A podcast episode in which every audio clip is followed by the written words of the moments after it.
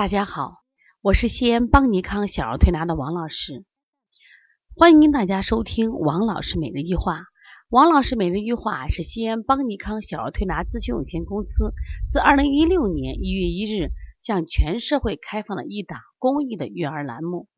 开这档栏目的目的是想将我们每天做小儿推拿临床时的所感所悟所想。能及时的分享给广大的育儿妈妈以及小儿推拿的同行们，希望对你们有所启发，有所帮助。今天我想分享的主题是孩子里半年内四次惊厥，为什么呢？前两天我们接了一个不到三岁的小宝宝，小男孩，然后家长说呀呀，王老师呀，说我们家啊，真的真是如惊弓之鸟呀，说我的孩子从今年一月开始到现在。半年里四次惊厥，说这个孩子现在特别容易生病，而且现在他只要是一感冒一发烧，我们全家人哦从内心都惶恐不安。孩子每一次的惊厥，给孩子以及给我们大人带来的伤害太大了。我们现在都不知道怎么办了，都不知道怎么去带这个孩子了。现在随时随地。哎呀，都害怕这个孩子，比如说啊，传感冒啦、咳嗽了，不敢听一点咳嗽声。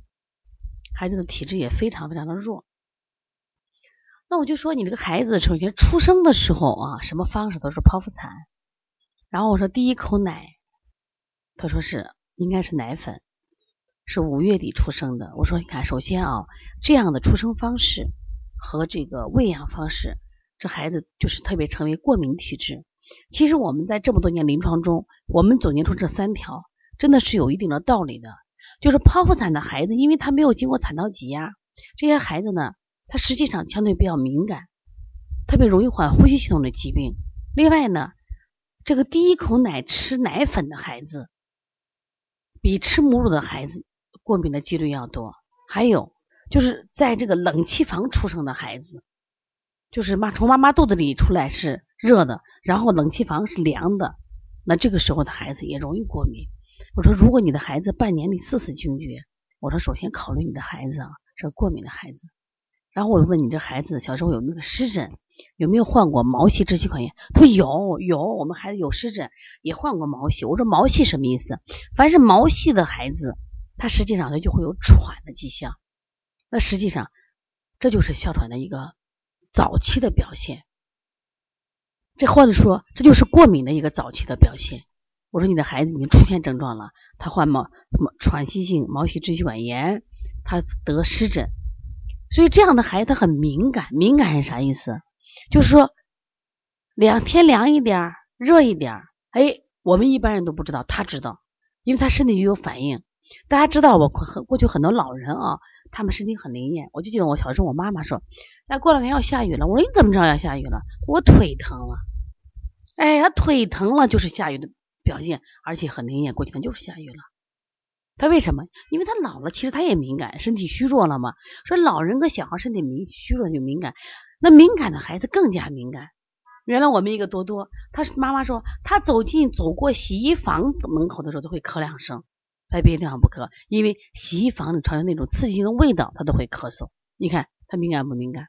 而且敏感的孩子对每一次发烧。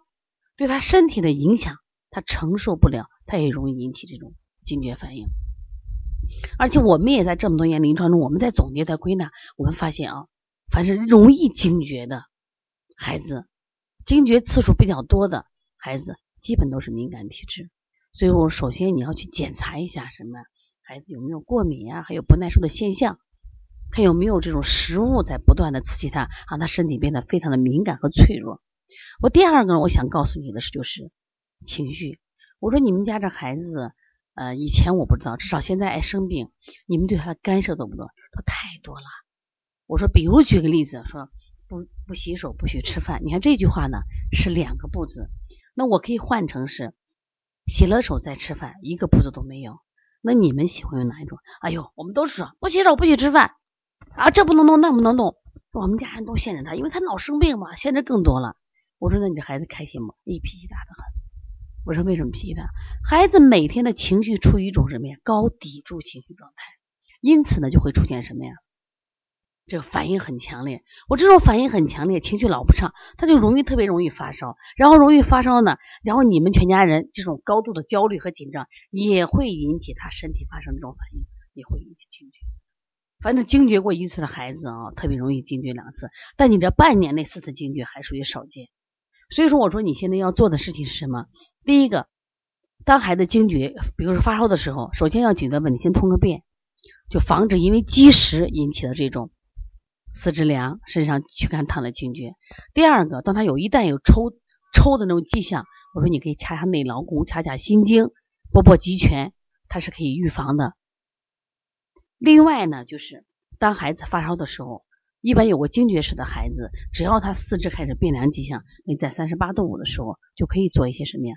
退烧，用用一些退烧的这种药物，要防止他惊厥。那么，另外更重要的是，就是我们说了，你检查了过敏源，先预防去，先预防。第二个呢，家长改变你的管理方式，改变管理方式干什么呀？不要给孩子造成高度的这种紧张情绪。那带这样的孩子呢，我们要放手操养，一定要操养，那么他的惊厥的次数就会越来越少一点。这毕竟惊厥对孩子的伤害还是比较大的。说现在的惊厥的孩子真的，我们发现这个发病率是越来越高。那么原因呢，当然有很多，刚才我们找了很多原因。我就希望啊，你们听了这个分享以后呢，说一定要把预防做好。因为我们原来有一个圆圆妈妈就给我讲，她说王老师，我们家的孩子也是特别容易惊厥。